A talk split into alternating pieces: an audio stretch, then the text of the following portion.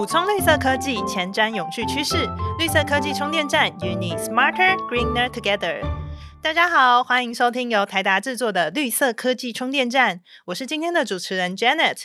那在六月刚结束的这个 Computex 台北国际电脑展呢，台达呢推出了我们的智慧永续产业园区。那里面呢就展出了很多园区中会应用到的各式各样能够呃节能减碳的绿色解决方案。那其中有一个。展出呢引起了很大的回响，它就是我们的永续管理平台。那它的角色呢就好像是园区里面的大脑一样。那其实它会很热门，我们也没有很意外，因为现在节能减碳呢就是一个非常重要的议题，获得越来越多的关注。像是我们去年呢在第一季的 EP 六就做了一集，专门在跟大家简单的去介绍我们 ESG 的一些趋势啊，还有我们可以采取哪些行动。那我的朋友他就跟我说呢，诶，他就他觉得这个题目非常的有趣，但是他就会很好奇的想知道，像是台达这种企业啊，是如何实际的去做到 ESG 的管理？那有没有什么好用的工具呢？因此这一集我们的主题呢，就要来为大家介绍我们的永续管理平台啦。那我们首先来欢迎这一集的来宾是台达楼宇自动化解决方案事业部的总经理林坤月。哎，大家好，我是坤月。坤月能不能够先为我们介绍一下，就是呃，为什么我们会需要永续管理平台呢？好，那我想大家应该都有在看新闻，有注意到联合国哦，每年都会固定举办那个气候变迁大会，嗯，COP 嘛。呃，世界各国都体认到，如果我们不控制地球的那个平均升温，未来可能会变成这个不可逆的灾难，甚至。会变成不适合人类居住，嗯，以后可能地球上就剩下小强老鼠那些。对，这一两年那个极端气候是的展现，其实我觉得大家应该已经生活中就蛮有感了。那现在各个国家他们可能都定出来一个目标，现在大家比较熟知的那个温室气体就是二氧化碳嘛。然后呢，我们要定什么时间点要减到什么水平，甚至到什么时间点要做到碳中和。但是，呃，我们目标的达成能够有哪些手法去推着我们大家去往这个目标前进呢？哦，这其实就是大家最熟知的那个萝卜与鞭子啊，一个就是奖励，那鞭子就是法令。哦，各位可以看，现在有很多节能相关的奖励政策出来了，比如说你什么换节能的电器啦。你就可以获得一些补贴，这是最直接的。嗯，那鞭子就是法令啊。各个国家呢，为了就是达到联合国大家达到的共识，到二零五零年近零这个目标呢，开始有很多相关的呃法令出图，尤其是有点把我们讲这种温室气体的排放呢，当做是这个污染源。好，那污染源的话呢，就会有类似污染者付费的概念，你排放的污染源越多，你就要付越多的钱。所以大家一定都听过碳税这个名词，意思就是说呢，以后你的这些温室气体的排放，它会被衡量，然后呢，以你的多寡来开始对你收费。啊，就是说，假设你不做一些改善的后果，那你就是要必须缴纳这个金额。嗯，但是这个谈到钱的话，大家可能就会比较谨慎一点呢，因为如果我要依照我的这个呃排放量来去缴钱，或者是要减碳，但是我们要怎么样知道？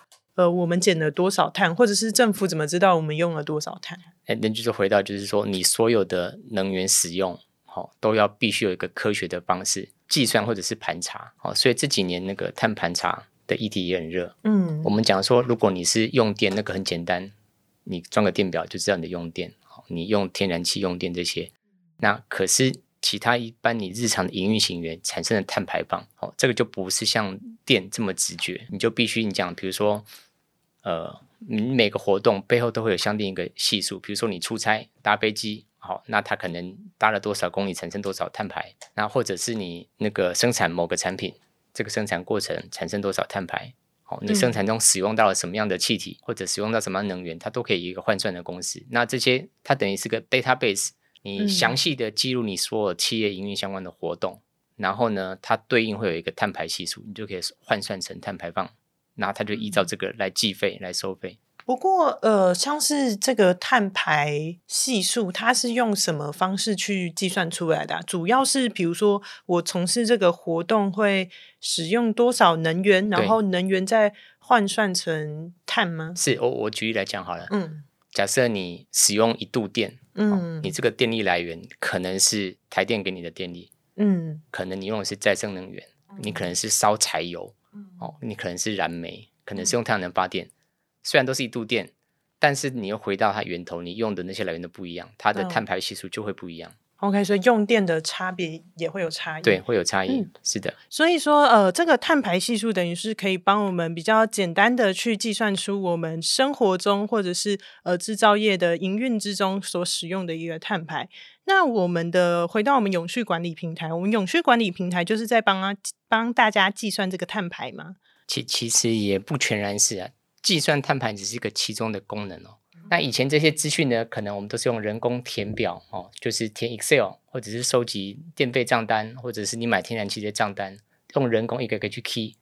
那我们现在的话呢，整合这个碳盘查模组，然后呢，可以让你这些数据的收集比较方便，比较不会出错。那为什么我们需要这个永续管理平台？永续管理平台，你可以其实从字面上拆解，它是管理平台加上永续。那就回到说，你有了目标，光是这个目标没有用的嘛？你要有一些工具、一些手法来管理，就是说你到底离这个目标多远？如果没有这样子的工具来辅助你，你就很难达到你要的目标。那我们永续管理平台究竟可以去整合哪些资讯呢？现在大概提供四大四大类的功能。嗯，第一个就是原本。建筑内的各种设备管理，嗯。啊，这个设备管理以前我讲就是说，可能都只是盖好房子那个时候设备验收就结束了，嗯，可是你现在要做到永续的话呢，你就要需要有另外的辅助决策的机制，比如说我们有提供用数据为导向的分析工具，比如说台达有承诺在二零三零年要达到 R 一百嘛。嗯，那请问你现在 R 一是多少？那你明年要改善到多少？你有没有这样子的东西监看？你是不是有朝着这个 R 一百的目标迈进？嗯，那我们的平台就可以提供这样的功能，比如说像现在我们就可以从台达看到所有厂区哦，现在 R 一的现状。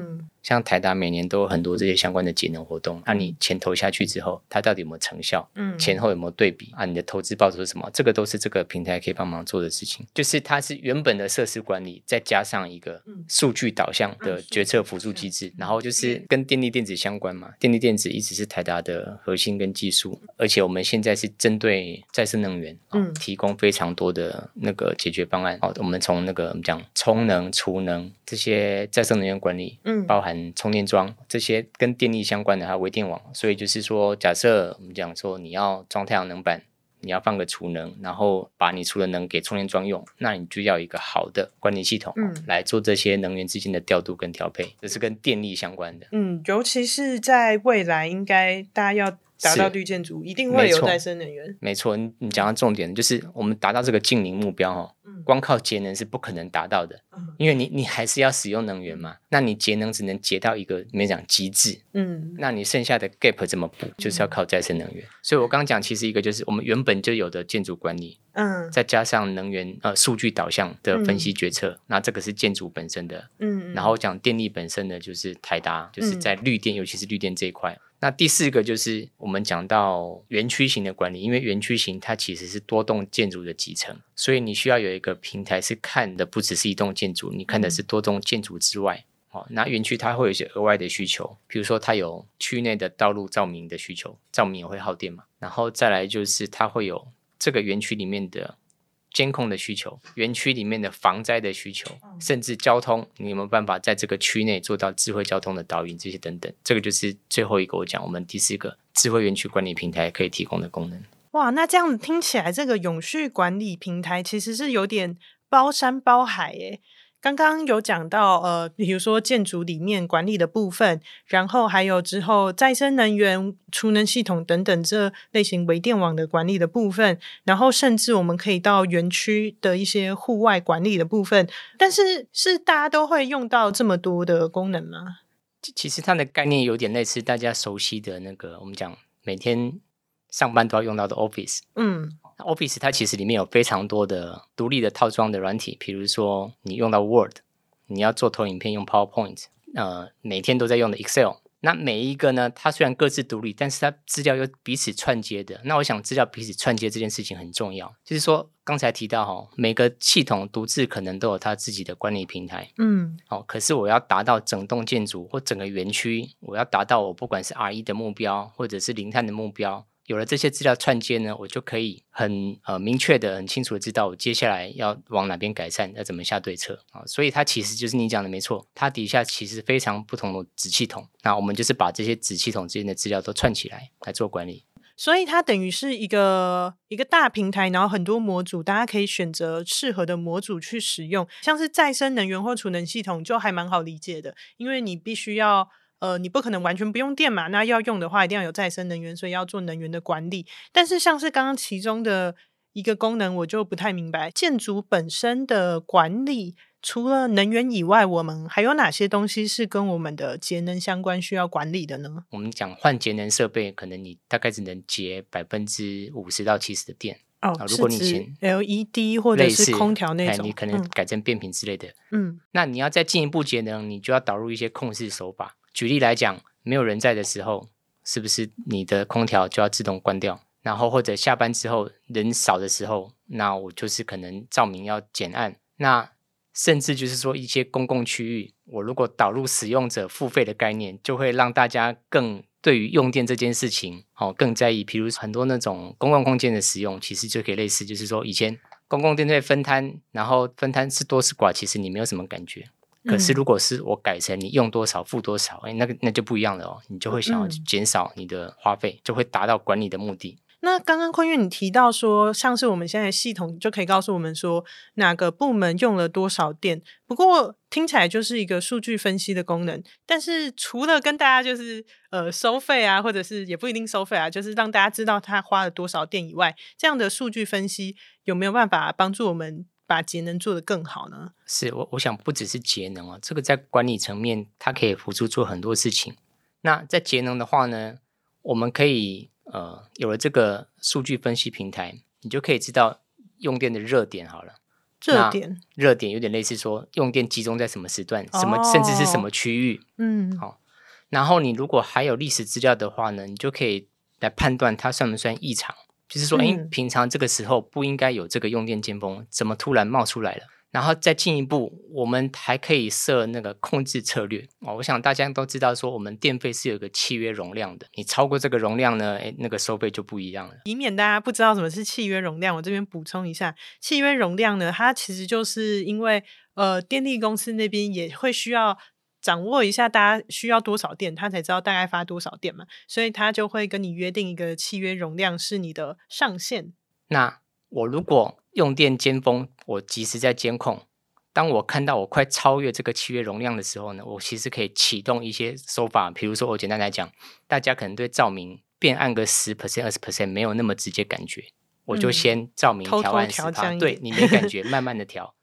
哎，假设还是不够。我开始空调慢慢的升温零点五度，嗯，再不够，我可能这个地方没有人，我开始把这个区域的照明关掉，空调关掉，就是确保说我的整个用电在符合需求的时候呢，不会超过契约容量，这就是有数据分析辅助，要不然的话呢，过去其实可能就是常务设一个值。然后他都要手动去调，那有了数据分析辅助，其实就是呃对这方面是有很大的帮助的。所以说我们在做这个建筑的管理啊，它更像是帮我们掌握建筑的方方面面，然后我们可以去理解他们的运作，然后去调度他们，来达到一整个整体的节能的一个大目标。是的，那就你一个客观的观点来看。你会觉得说一个好的永续管理平台应该有哪些的特色？那如果我今天是一个企业主的话，我要怎么去挑选呢？我想它必须是个开放式的平台。开放式，嗯，是意思就是说，哦，过去有很多设备厂商，他为了绑后面的维运，嗯，就是说他不开放，你设备以后的维运都必须找他，嗯，哦，不管是出了问题啊，或者你是要请他来。维修啊，或或者是你可能要换一套设备，换一套系统，都会被他绑死。有点有点类似说，呃，以手机为例，你用了 Apple，你习惯它，你就离不开 Apple 了。对，所有做设备的厂商都希望增加业主对它设备的粘着度，不要轻易被换掉。但是你要做到永续这件事情呢，呃，开放是很重要的，因为没有一家公司敢保证自己五十年、一百年后都还存在。嗯，哦，那万一你采购的这个设备，这家公司它十年后不在了怎么办？哦，所以这个开放的这一个架构是很重要的。嗯，但是开放就是讲标准化，标准化只是确保就是你不同的供应商的设备可以可以运作。嗯，所以首先第一个我们知道的是，它走一个开放式的系统会很重要。这样子的话，我们才有办法和各个系统做对接。那除此之外，还有什么其他重要的吗？除此之外，其实就是呃，你要得到最佳的能源效率这件事情，它要考量的层面就不是刚才讲的，就是呃标准化或开放式的平台，它只是确保说你的不同系统间可以互联。哦，所以只是一个基本的是基本要求，是的最低门槛要求。嗯，可是你要达到你想要的最好的使用效率，那就是有点类似。我举个手机的例子，这些大品牌厂为了提供那个使用者最好的效率。好，也许它的作业系统用的是开放平台，比如用是 Android，哎，可是三三星会有自己三星的它的系统，以前 HTC 哦，哦，Sony 有自己的，他们的目的都是为了让有使用者最佳体验。所以我想这是另一个重要的点，就是说我们把体验这件事情改成啊能源效率管理啊，我觉得是另一个 key。别人省一百度电，你可不可以比他再多省一两度？嗯，差异就在这个细微的地方。哦，所以您刚刚举这个例子的意思有点类似说。我们不仅是软体能够管理它，其实它软体和硬体的一个整合性也非常的重要嘛。是的，所以说我们在选择厂商的时候，可能要最好去选择这个厂商，它对于呃，就是我们看企业，如果是对于企业它所需要的软硬体，如果都能够提供，然后进行一个整合的话，会是可能达到一个最好的效果。是。其实站在一个业主的立场，就是说，哎，如果你是原厂的设备制造商来提供这样的服务，他其实会更有信心啊，因为就是你的设备你最了解哦，有什么问题也就直接找你哦，而不是说我找这个他只是施工的厂商出问题他也没辙，他还是回去找设备商，哦，这是一个比较大的差异在这边。刚刚有讲了我们。要挑选永续管理平台的一些注意的要点。那想要请问的是，请问现在永续管理平台已经是一个成熟的呃产品，或是说系统了吗？那有哪些企业现在就适合立刻去导入这个永续管理平台呢？嗯，我想刚才提到说，永续管理平台它其实是管理平台加上永续两个字，所以其实每个平台哦，每个子系统都已经非常成熟了哈。那我们做的只是把不同平台间的资料再串起来，哦，做一个可视化的管理。那哪一些公司比较适合用呢？我们觉得在这个阶段，可能就是呃中大型企业，尤其是你有新建厂房，哦，或者是新盖的园区。嗯，你如果是旧的旧的建筑、旧的设施的话，它会回到就是说，你里面的设备可能都很老旧。哦，它可能甚至都不带通讯功能，就没有，那你就没有办法收集数据。嗯，那或者说它用的就是刚才提到，它不是一个开放式的架构，你怎么跟他拿资料，他就是不给你，那这时候怎么办？所以问题就会很多。嗯，好，所以我们比较建议的是说，如果你有新的建厂哦，新的办公大楼，或者是呃新的园区、新的设、新的设施等等，这个比较适合你从一开始。以前我们盖房子可能就是验收就结束嘛，你不会考虑到永续这个问题。哦，现在不一样了，现在盖房子你要开始考虑这个房子它能否永续，是会被大家列为一个很重要的参考指标的。那你是不是要在这个时间点就要思考，你要导入一个可以永续管理的平台？不过我们的这种旧厂办或是旧建筑，总有一天还是要面对这个更新的议题，对不对？是，这是这是另一个比较大的议题。然后就是分阶段，我觉得一定都是先从那个简单的开始嘛。嗯，旧旧房子要改改造这件事情，的确是更丰富，再来处理。是，到时候会有可能更多更便宜的方案，更好用的方案。那刚刚讲到，就是中大型的企业现在可能有更有动力，比如说他们也更容易，可能有些新建的厂房可以去进行这类型的尝试。那如果我是中小型企业的话，现在就是先观望吗？还是我有什么方法也可以开始着手进行？我我想这个部分，各国政府它一定都会有。用公家的资源来辅导中小企业做这件事情，所以他需要的不是管理工具，他他需要的可能就只是一个，哎，他不晓得怎么计算这些碳系数啊。这个经济部有针对中小企业这个需求呢，有提供一个碳估算工具，免费给中小企业使用，但是它没有办法。帮忙你做到管理的功能，你就必须自己跳下去做管理，或者是像是我们刚刚提到，我们整个大平台它下面其实有很多小模组，可能就可以先挑选他们适合的模组去使用，不用用到整个规模那么大的，呃，比如说到园区的等级，他们就可以先不要，但是可以用单一的这样吗？是。那我们永续管理平台未来发展上有什么趋势吗？这个趋势，第一个一定是大家都耳熟能详的 AI 啦。我们现在刚才提到的，就是我们有一个数据导向的能源管理平台 Energy Online，它借有很多历史数据的比较，好，可以做一些分析跟建议。那可是未来我们会串接更多的子系统，会有更复杂的不同再生能源的来源。嗯，好，会有更复杂的那供给跟需求面的需求，甚至说电力。契约也不一样，那后面代表的你要付的钱也不一样。那这个时候呢，可能就要用 AI 哈来做更好的辅助判断。好，这是一个未来的趋势。大概就是说，呃，我们现在免不了可能要买绿电。假设你要做到 R 一百，因为一个建筑的面积有限，它不可能无限的铺太阳能板。哦，你也不太可能花太多的电去做储能。那你欠的电是不是可以透过一个交易平台来买？或者是反过来，我刚好这个地方我发了很多的电，我可不可以卖给别人？好，所以我们这个有可能日后趋势就是说会结合这种我们讲碳的交易平台哦，直接把你多余的或需要的绿电做一个采购。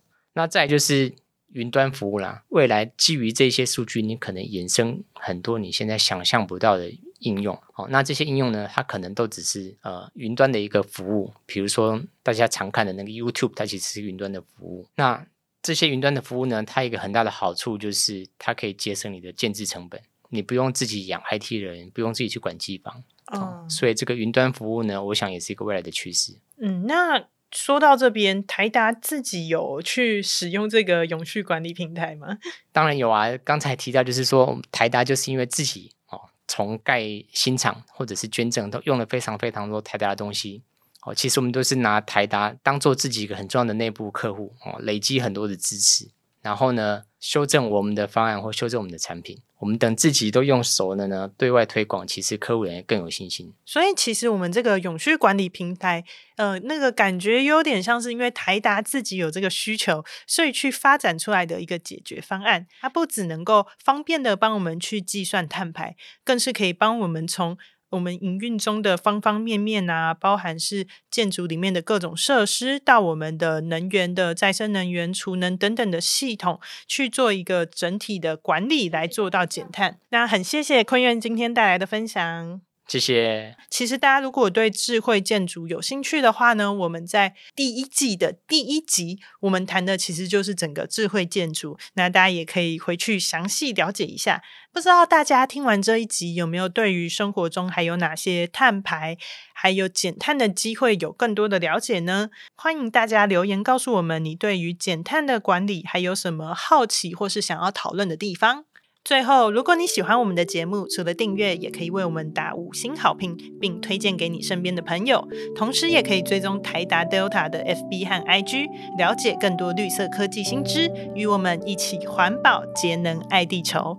绿色科技充电站，谢谢您的收听，我们下次见，拜拜。